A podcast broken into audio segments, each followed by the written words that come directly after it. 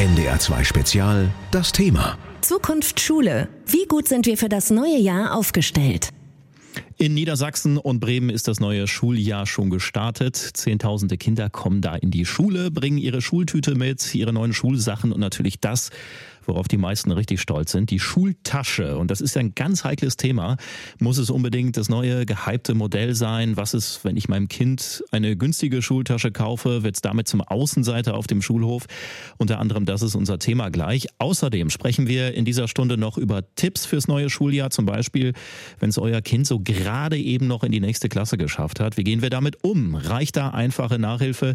Und wie kann künstliche Intelligenz vielleicht im Unterricht helfen? Ich bin Jan Krümpel. Schönen guten Abend. Guten Abend, hier ist NDR 2 mit einem Spezial zum Thema Zukunft Schule. Und bei mir musste es ja damals die eine bestimmte Schultasche sein, die ich auf jeden Fall haben wollte. War überall in der Werbung. Fast jedes Kind hatte diesen klassischen Scout-Schulranzen. Völlig egal, ob man danach Rückenschmerzen hatte oder nicht. Es sah halt gut aus. NDR 2 Kollege Dennis Schwalm. Welche Tasche war es bei dir damals? Ja, bei mir war es auf jeden Fall ganz genauso. War auch ein Scout-Ranzen, grün mit Dschungel drauf. Äh, später war es dann so ein schwarzes Ding und dann schon, das war dann auch schon eher so ein bisschen Rucksack. Mhm. Und dann irgendwann war es der Eastpack Olivgrün, so ein mit ganz viel Gedöns dran. Den hatte ich auch in Rot. ja gut, also gleiches, gleiche Karriere quasi in unterschiedliche Farben.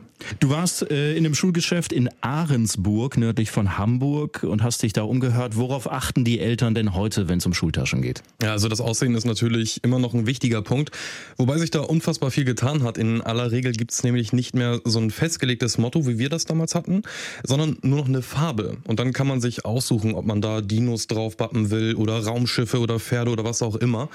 Noch wichtiger ist aber, dass die Rucksäcke inzwischen wirklich viel, viel ergonomischer sind und besser auf Kinderrücken angepasst.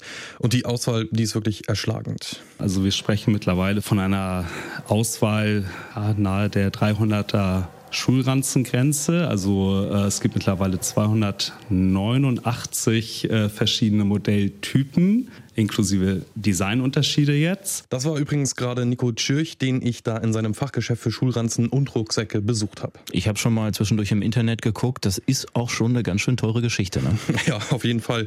Also ich habe mich da auch wirklich erschrocken. 250 bis 300 Euro kann man da wirklich ohne Probleme ausgeben. Und da gibt es mit Sicherheit auch Eltern, die da durchaus an ihre Grenzen kommen. Ja, wahrscheinlich schon. Wobei ich das Nico aus Ahrensburg auch gefragt habe. Und der meinte... Das ist äh, tatsächlich momentan noch gar nicht so das Thema, weil ich glaube, bei den meisten Familien tatsächlich die Großeltern oder Onkel, Tanten äh, mitfinanzieren. Wird sich sicherlich aber in den nächsten Jahren dann auch irgendwann ändern. Ne? Zumal es halt so ist, dass die Schulranzen nicht günstiger werden. Also man kann das immer so sehen, dass man ja pro Jahr schon eine Preiserhöhung von 10 Euro durchaus einplanen müsste. Aber mit dem Rucksack ist es ja nicht getan zum Schulstart. Da kommt ja noch viel, viel mehr zu. Ich kann das jetzt privat nur sagen, weil mein Sohnemann, mein Jüngerer, dieses Jahr auch eingeschult wird. Die Liste, die kann schon 20 bis 30 Teile äh, beinhalten. Und da musst du mit, mit Sicherheit nochmal bis 75 Euro nochmal an Schulmaterialien einplanen. Plus, viele Schulen sammeln ja auch nochmal Geld für Hefte mit vorgefertigten Aufgaben, die dann per Sammelbestellung besorgt werden. Aber man kann wohl gerade bei den Ranzen auch ordentlich sparen, wenn man auch auf ein Modell aus der Vorjahreskollektion zum Beispiel zurückgreift. Und auch der Zeitpunkt des Kaufes, der ist da ganz wichtig. Da hat mir Nico nämlich noch einen Tipp verraten. Naja, es ist halt immer so, das Bundesland, was zuletzt einschult, ist in der Regel Baden-Württemberg, Bayern. Die sind meistens im September ähm, spätestens Anfang Oktober, glaube ich, dran. Dann gibt es halt anschließend Listen von Seiten der Hersteller, welche Motive oder Schulranzentypen quasi gewechselt werden. Und ab dem Zeitpunkt kann man sich tatsächlich schon auf den Weg machen. Da kann man sicherlich sehr, sehr, sehr viel sparen. Das ist dann halt nicht das neueste Modell, aber dafür halt deutlich günstiger. Und der Schulpsychologe Seifried, der meinte auch, dass das bei Grundschülern noch nicht so ein Riesendrama ist, wenn es nicht das neueste vom Neuen ist. Es ist wichtig, dass Eltern mit ihren Kindern auch darüber sprechen und zum Beispiel sagen, ich kann dir das nicht kaufen, das ist zu teuer. Das kann man den Kindern ruhig sagen. Und Kinder müssen spüren, dass sie emotional Halt finden bei ihren Eltern und ihre Eltern Zeit und Interesse haben für sie. Das ist wichtiger als materielle Geschenke. NDR 2 Spezial, das Thema. Zukunft Schule. Wie gut sind wir für das neue Jahr aufgestellt? An den Schulen im Norden wurde in den vergangenen Wochen ordentlich durchgefegt, einiges fertig gemacht und alles vorbereitet, damit das neue Schuljahr auch wirklich losgehen kann.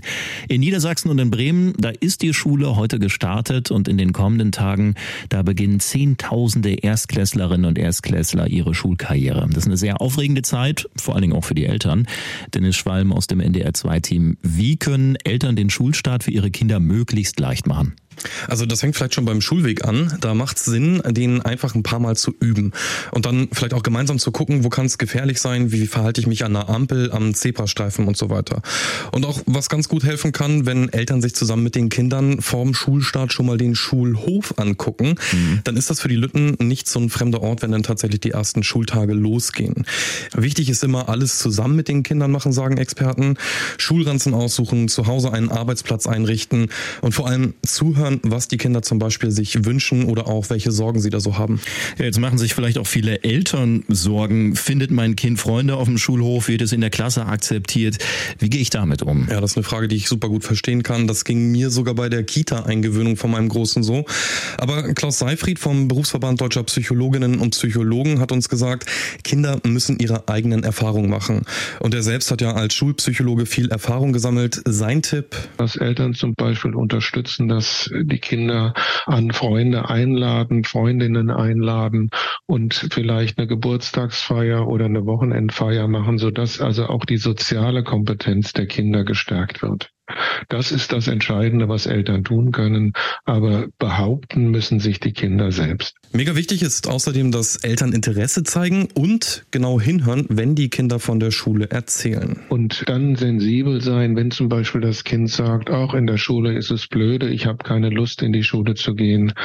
Wenn sie spüren, vielleicht auch das Kind sagt, dass ich habe Bauchschmerzen, ich will da nicht hin, ich bin krank, dann ist das ein Signal, dann sind dann Symptome und da sollten Eltern mit ihrem Kind sprechen. Sie sollten aber auch, wenn sowas öfter auftritt, mit dem Klassenlehrer, mit der Klassenlehrerin sprechen und sich informieren, wie die Situation in der Schule ist. Denn an der Schule kann es auch mal etwas rauer abgehen, sagt auch der Psychologe und wahrscheinlich erinnern wir uns da alle noch ein bisschen mhm. dran. Und da sollten Eltern eben den Kindern immer das Gefühl geben, wenn es Probleme gibt, dann kannst du wirklich immer zu uns kommen. Ja, und wenn ich will, dass mein Kind nicht nur auf dem Schulhof, sondern auch in der Schule gut durchstartet, was kann ich da machen? Da sagen die meisten Fachleute, bitte kein Stress. Die Kinder gehen ja zur Schule, damit sie da was lernen. Und klar, es kann nicht schaden, wenn man vorher schon mal ein bisschen das ABC übt. Aber wenn die Kinder im Vorfeld schon zu viel können, dann kann es auch passieren, dass sie sich im Unterricht nachher schnell gelangweilt fühlen. Und das war jedenfalls, wenn das bei mir mal so vorgekommen ist, eigentlich auch immer der Moment, wo ich angefangen habe, Quatsch zu machen. Ja, das habe ich auch. Deshalb sagen auch da Experten, ja, ein bisschen lesen und das ABC, das ist ganz gut. Englischvokabeln und Grammatik sollte man aber wirklich lieber sein lassen. Ja, die Ferien gehen zu Ende, die Schule geht wieder los. Wir haben schon über alle Erstklässler gesprochen, die sich total auf die Schule freuen. Wir wollen aber jetzt auch mal auf die gucken, die schon genau wissen, wie es in der Schule laufen muss. Und äh, da gibt's ja auch viele, die es so gerade geschafft haben, eine Klasse höher zu kommen. Das letzte Schuljahr ist da vielleicht nicht ganz so gut gelaufen und da steht man als Eltern ja auch immer vor einer großen Herausforderung. Dennis Schwalm aus dem NDR2-Team. Wie schaffe ich es denn, dass mein Kind wieder Lust auf Schule hat, wenn das letzte Jahr vielleicht nicht ganz so prickelnd war. Das ist vermutlich gar nicht so einfach, aber es kann helfen, einfach auf die Stärken der Kinder zu gucken. Und auch bloß nicht irgendwie mit Strafen drohen, falls die Noten in bestimmten Fächern nicht besser werden. Der Psychologe Klaus Seifried, der hat lange auch als Lehrer an Schulen gearbeitet und er hat ein paar Tipps, was Eltern in so einem Fall tun können. Sich das Zeugnis noch, noch vornehmen und sagen, schau mal hier, in Sport oder in, in Deutsch hast du eine gute Note. Darauf schauen und äh, Kinder motivieren, dass es in diesem Schuljahr auch wieder gut startet. Und da, wo es nicht so gut läuft, sollten Eltern immer zeigen, dass sie die Kinder da auch unterstützen wollen. Wir schauen mal, wie das in Mathe oder in, in einem anderen Fach ist. Brauchst du da Unterstützung durch mich? Brauchst du vielleicht Nachhilfe? Das mit den Kindern besprechen und eine Art Arbeitsplan machen. Was ist dein Ziel? Was willst du erreichen in dem Fach, in dem du besonders gut bist? Und was willst du erreichen in dem Fach, in dem du vielleicht nicht so gut bist? Und reicht es da aus, wenn ich als Vater oder Mutter einfach ja, Nachhilfe organisiere oder muss ich das doch irgendwie enger begleiten? Hm, nur eine Nachhilfelehre organisieren hilft da wahrscheinlich nicht wirklich. Und auch da aus meiner eigenen Schulerfahrung Augen auf bei der Auswahl. Ich hatte nämlich mal eine Mathelehrerin, die war so aus der, eine Mathe-Nachhilfelehrerin, die war so aus der Oberstufe oder so. Und die war zwar wirklich nett, aber auch viel am Telefonieren mit ihren Freundinnen. Okay. Und Fachleute raten vor allem, dass Eltern immer gut zuhören sollten und mit dem Kind reden und auch mit den Lehrerinnen und Lehrern sprechen kann helfen, wie die Kinder nämlich so in der Schule wahrgenommen werden. Das kann von Fach zu Fach und von Lehrer zu Lehrer total variieren. Und trotzdem kann es ja helfen, dann da so die Lage mit besser einzuschätzen. Ja, ich hatte früher auch Mathe-Nachhilfe und habe es dann nach, ich glaube, anderthalb Jahren von einer 5 auf eine 4 geschafft. Also mhm. das war eine, eine, richtig große Leistung. Den Schritt habe ich auch geschafft. Ja, die Frage war dann immer, äh, wo bekomme ich denn dann gute Nachhilfe her? Ja, das ist ganz unterschiedlich. Es gibt zig verschiedene Plattformen. Viele kennen zum Beispiel die Schülerhilfe. Das ist auch schon sehr professionell und auch TÜV geprüft. Da kam meine Nachhilfelehrerin übrigens wirklich nicht her. Mhm. Und dann gibt es aber auch Online-Seiten, wo man dann Nachhilfe buchen kann, zum Beispiel Preply. Das ist insofern praktisch, weil die Kinder zu Hause in der gewohnten Umgebung lernen können und die Auswahl an Nachhilfepersonal viel größer ist, weil der Wohnort eben völlig egal ist. Und bei Nachhilfe in Englisch zum Beispiel, da gibt es auch Native Speaker, also Nachhilfelehrerinnen und Lehrer, die Englisch als Muttersprache haben oder eben auch Französisch zum Beispiel, wenn es da irgendwie Probleme mhm. gibt. Mhm. Da lernt man das Ganze dann einfach eben nochmal etwas anders. Aber natürlich gibt es auch Kinder, die aus ihrem gewohnten Umfeld raus müssen, um aufnahmefähig zu sein. Da sind dann wirklich lokale Angebote wichtig. Da haben viele Städte und Gemeinden auch auf ihren Internetseiten nochmal Infos zu. Wie sieht es denn in diesen Kleinanzeigenportalen aus? Da tummeln sich ja auch viele, die angeblich professionelle Nachhilfe anbieten. Hm, da sollte man wirklich genau hinschauen, wer da was anbietet und auch bei den ersten Nachhilfestunden als Eltern vielleicht mit dabei sein. Am besten den Nachhilfelehrer auch nach Hause kommen lassen, dann bekommt man ja schon so einen Eindruck, wie der oder diejenige so drauf ist und ob das wirklich fundiert ist, was die den Kindern beibringen. Und natürlich muss das alles auch harmonieren. Nützt ja nichts, wenn da ein Professor Doktor als Nachhilfelehrer rankommt, der aber überhaupt nicht so richtig erklären kann und das Kind einfach alles überhaupt nicht versteht. Oder eben lieber mit ihren Freundinnen telefoniert, als dir Mathe beizubringen. Was darf Nachhilfe denn eigentlich kosten? Ja, das kommt darauf an, wo sie angeboten wird. Wenn wirklich ein professioneller Lehrer eine 1 zu 1 Nachhilfe anbietet, dann sind das schnell mal 20 bis 30 Euro pro Stunde oder in einem Institut auch mal 50 oder 60 pro Stunde. Mhm. Aber das ist wirklich von Fall zu Fall ganz unterschiedlich. Wenn man jetzt einen älteren Schüler zum Beispiel, das ist ja so mein Beispiel auch gewesen, als mhm. Englisch-Nachhilfe nach Hause holt, dann sind so 10 bis 20 Euro pro Stunde im Schnitt eigentlich ganz normal. Erste Stunde Mathe, dann Doppelstunde Deutsch, Bio fällt aus. In der sechsten steht aber noch Sport im Stundenplan. Das kennen bestimmt alle Eltern, Schülerinnen und Schüler. Freistunden, weil der Unterricht ausfällt oder Schulschluss um zwölf statt um zwei oder es geht einfach später los, weil die erste und zweite Stunde gestrichen wurden. Ein Grund dafür ist, wenig überraschend, hören wir immer wieder, es gibt zu wenig Lehrer und Angestellte an den Schulen. Dennis Schwalm aus unserem NDR2-Team, wie dramatisch ist die Lage?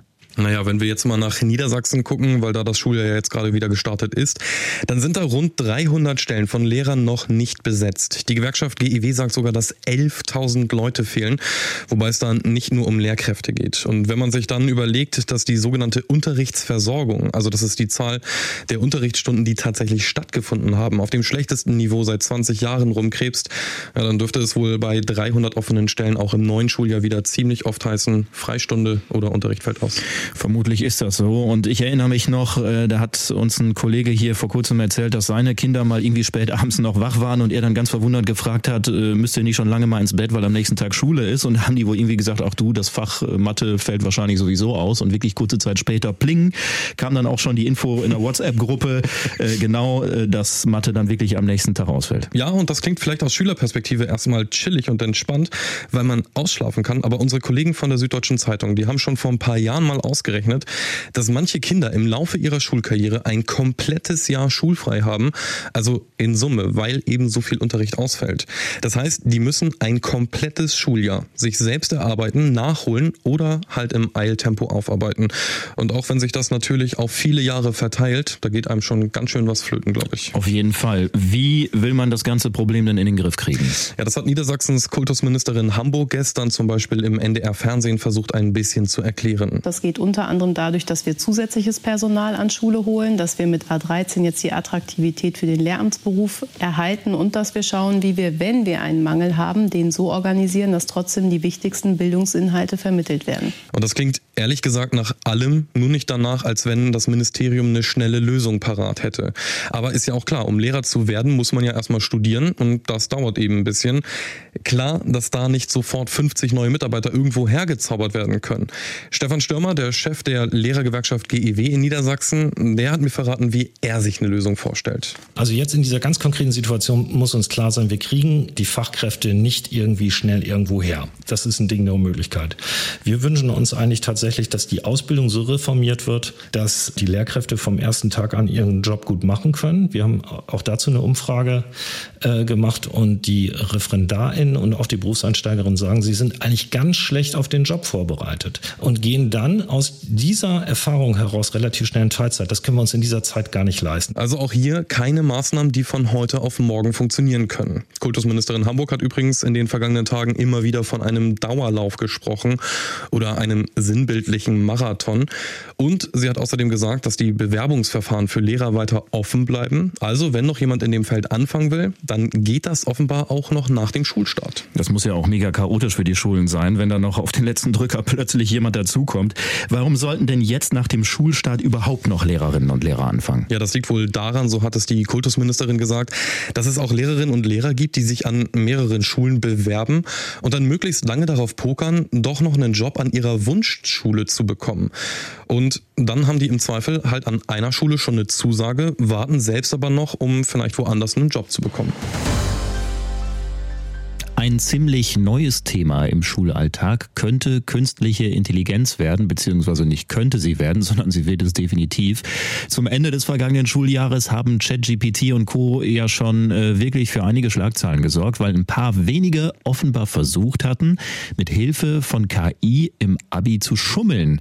Dennis Schwalm aus dem NDR2-Team, wie gut kann das klappen, mit ChatGPT im Abi dann doch noch ein paar extra Punkte zu sammeln? Also verlässliche Angaben, ob es da für den einen oder die andere extra extra Punkte gab, habe ich nicht. Aber das wird bestimmt ein Riesenthema in diesem Schuljahr. Und ich habe vor der Sendung mal für unsere Sendung hier ChatGPT ausprobiert und das Programm gebeten, für uns einen Titel für unsere Sendung hier mal zu erstellen. Und das hier ist das Ergebnis. Die Sommerferien gehen zu Ende und für viele Schülerinnen und Schüler heißt es jetzt wieder ran an die Schulbücher. Doch was erwartet uns in diesem Schuljahr und welche Herausforderungen kommen auf uns zu? Das klingt auf jeden Fall so, als würde da jemand so an unseren Stühlen sägen. Ja, könnte man tatsächlich von, könnte tatsächlich von uns sein, ja. Und ich will hier jetzt keine Werbung machen, aber ehrlich gesagt, wenn es solche Tools in meiner Schulzeit gegeben hätte, dann hätte ich die garantiert auch genutzt. Auf jeden Fall, ich auch. Aber für die Lehrer könnte das ja schon ein Problem werden in Prüfungen oder so, ne? Habe ich auch gedacht. Stefan Störmer, der Landeschef der GEW in Niedersachsen, also der Gewerkschaft Erziehung und Wissenschaft, der war da trotzdem ziemlich entspannt. Ich habe ihn nämlich gefragt, wie viele Jugendliche im letzten Abi denn wohl tatsächlich geschummelt haben und er meinte... Also wenn die Kolleginnen alles richtig gemacht haben, niemand. Weil ähm, es ist eigentlich so, dass die elektronischen Geräte eingesammelt werden und verwahrt werden müssen äh, bei der Abiturprüfung und insofern hat eigentlich niemand Zugang zu ChatGPT, es sei denn, man ist an diesen äh, Beschränkungen vorbeigekommen. Trotzdem gab es ja Meldungen, dass versucht wurde zu mogeln und die Stadt Hamburg hatte ja auch noch rund um die Abi-Prüfung reagiert und künstliche Intelligenz fürs mündliche Abi sogar erlaubt. Wie genau sollte das dann ablaufen? Ja, das lief so ab, wie sich das die meisten, mit denen ich jetzt über das Thema gesprochen habe, in Zukunft an der Schule auch irgendwie durchsetzen könnte, nämlich mit Hilfe von künstlicher Intelligenz durften Referate Mathe fertiggestellt werden. In der mündlichen Prüfung musste man dann aber ohne KI alle möglichen inhaltlichen Fragen zum entsprechenden Thema beantworten. Ja, und klar, da muss man natürlich dann schon im Thema drin sein und sich mhm. mit den Inhalten und Hintergründen wirklich befasst haben. Niedersachsens Kultusministerin Hamburg hatte im NDR Sommerinterview dazu auch gesagt, künstliche Intelligenz wird es geben. Und dann ist eher die Frage, wie verändern wir Prüfungsleistung künftig so, dass nicht mehr geschummelt werden kann. Indem wir zum Beispiel sagen, ähm, künstliche Intelligenz ist Teil deiner Aufgabe und du musst transparent machen, wie du sie genutzt hast. Also das wäre ja dann sogar nochmal eine Variante zu dem, wie die Stadt Hamburg mit dem Thema KI und Schule umgegangen ist. Jetzt hatten wir vorhin schon das Thema, dass wir auch hier im Norden viel zu wenig Lehrer und Mitarbeiter an den Schulen haben. Könnte man da vielleicht mit künstlicher Intelligenz ein bisschen nachhelfen? Ja, hätte ich vielleicht auch aus dem Bauch heraus gedacht. Die Gewerkschaft GIW hat da aber erstmal abgewiegelt. Landeschef Störmer meinte, es ist nun mal einfach so, dass ähm, die pädagogische Arbeit in der Schule auch immer eine Form von Beziehungsarbeit ist und die kann tatsächlich eine ähm, KI überhaupt nicht übernehmen. Klingt irgendwie auch logisch und hat mir auch der Schulpsychologe Seifried fast genauso bestätigt. Beim Lernen ist das Wichtigste aus meiner Sicht die Beziehung zwischen Lehrerinnen und Lehrer und Schüler. Und wenn dort dort eine gute Beziehung besteht, lernen Kinder und Jugendliche gerne. Und wenn diese Beziehung nicht vorhanden oder schlecht ist, lernen sie unmotiviert. Also sieht so aus, als wenn künstliche Intelligenz nicht allzu schnell den Unterricht unserer Kinder übernehmen wird. Ist ja eigentlich auch ganz beruhigend auf der einen Seite, dass Kinder nicht bald von Computern unterrichtet werden. Trotzdem wegzudenken ist das Thema KI ja nicht mehr, ne? Nee, da waren sich eigentlich auch alle einig, mit denen ich gesprochen habe. Das wird Thema und das wird früher oder später auch ein ganz, ganz wichtiges wichtiges Thema. Deshalb ist es auch umso wichtiger, dass da möglichst schnell ein vernünftiger Umgang gerade an den Schulen mitgefunden wird. NDR 2 ist hier. Schönen guten Abend mit einem Spezial zum Thema Zukunft Schule. Wie gut sind wir für das neue Schuljahr aufgestellt? Und da ist eine Frage ja auch immer ganz zentral. Was willst du nach der Schule eigentlich machen? Für viele eine ganz schwierige Frage. Ich wusste damals ziemlich schnell, wo es hingehen soll. Aber ich habe auch mitbekommen, dass viele meiner Mitschülerinnen und Mitschüler da ja in einer richtig schwierigen Phase waren, weil sie darauf noch gar keine Antwort hatten. Das neue Schuljahr läuft und für viele ist es auch das letzte Jahr, in dem es genau um diese Frage geht. Mache ich nach der 10 noch eine Ausbildung, schiebe ich das Abi hinterher und auch für Eltern kann das schwierig sein. Dennis Schwalm aus dem NDR 2 Team. Wie haben das deine Eltern damals bei dir gemacht? Also Druck gab es da zum Glück tatsächlich nicht, äh, auch wenn meine Schulkarriere wirklich nicht gerade geradeaus verlaufen ist. Aber äh, ich habe tatsächlich viel mit meinen Eltern gesprochen und wir haben das dann miteinander entschieden. Mhm. Ähm, und ich habe da wirklich viel, viel Freiheiten gekriegt. Bei mir war es auch ähnlich. Also die haben mich zu nichts irgendwie gedrängt, sondern immer mal gefragt, auch was könntest du dir vorstellen noch im Studium oder was würde dich mal als Ausbildung interessieren? Und dann habe ich es letztendlich dann doch selber entschieden. Und ich glaube, dass das auch wirklich äh, der richtige Weg ist. Ich stelle mir das trotzdem echt schwierig vor, aus Sicht der Eltern da irgendwie zu helfen und eine Orientierung zu geben. Wie sieht da der richtige Weg aus? Hm. Also ich kann da natürlich jetzt nicht irgendwie den goldenen Weg vorgeben, aber viel reden, das kann auf jeden Fall helfen. Kommunikation hilft einfach an wirklich vielen Stellen, das sagen auch immer wieder Fachleute. Den Kindern einfach Fragen stellen. Worauf hast du Lust? Kannst du dir vorstellen, eine Ausbildung zu machen oder doch lieber ein Studium? Aber auf keinen Fall sollten Eltern versuchen, die eigenen Wünsche den Kindern aufzudrücken. Also wenn man selber nicht Arzt geworden ist, sollte man auch nicht versuchen, irgendwie seine Kinder dazu mhm. zu drängen. Das funktioniert nämlich wirklich gar nicht und Druck Druck ist da insgesamt der falsche Weg. Der Psychologe Klaus Seifried, der hat uns da auch nochmal einen Tipp gegeben, wenn Jugendliche noch nicht wissen, wie es nach der Schule weitergehen könnte. Wo kann es vielleicht nochmal ein Praktikum machen, um diese Interessen zu überprüfen, ob das wirklich etwas ist? Praktika halte ich für ganz, ganz wichtig zur Berufswahl, auch für diejenigen, die Abitur machen und studieren wollen. Die Praxiserfahrung ist dabei das Zentrale. Oft merkt man ja auch erst dann, dass der jahrelange Berufswunsch vielleicht doch nicht so ganz das Richtige gewesen ist. Ja, ich wollte früher immer Tierarzt werden, habe dann mal zwei Wochen Praktikum da gemacht und äh, habe dann wirklich gesagt, so, mh, hm, wenn man so Beine amputieren muss von einem Hund, ist das nicht ganz so spaßig. Deswegen hatte sich das bei mir auch schnell erledigt. Ähm, wir können ja auch noch mal ein bisschen Werbung fürs Handwerk machen. Da fehlen ja überall Leute im Moment. Ja, genau. Das haben wir jetzt auch im August wieder oft gehört, als das neue Ausbildungsjahr gestartet ist. Über 220.000 Azubi-Stellen sind in Deutschland insgesamt noch frei. Und dazu muss muss man ja auch sagen, dass ein Studium nicht mehr unbedingt bedeutet, dass man später viel Geld verdient. Im Handwerk hat sich das mittlerweile so ein bisschen gedreht. Es gibt Handwerkerinnen und Handwerker, die deutlich mehr verdienen als jemand, der ein langes Studium hinter sich hat. Und selbst wenn du sagst, dass du nochmal ins Ausland willst, dann geht das natürlich auch über eine Ausbildung. Das muss nicht unbedingt das Auslandssemester an irgendeiner Uni sein oder so wie ich irgendwie Backpacken gewesen mhm. bin. Wenn man beides will, dann gibt's immer noch das duale Studium oder man macht eben erst eine Ausbildung und studiert danach. Das ist auf jeden Fall auch eine gute Möglichkeit. Dankeschön, Dennis.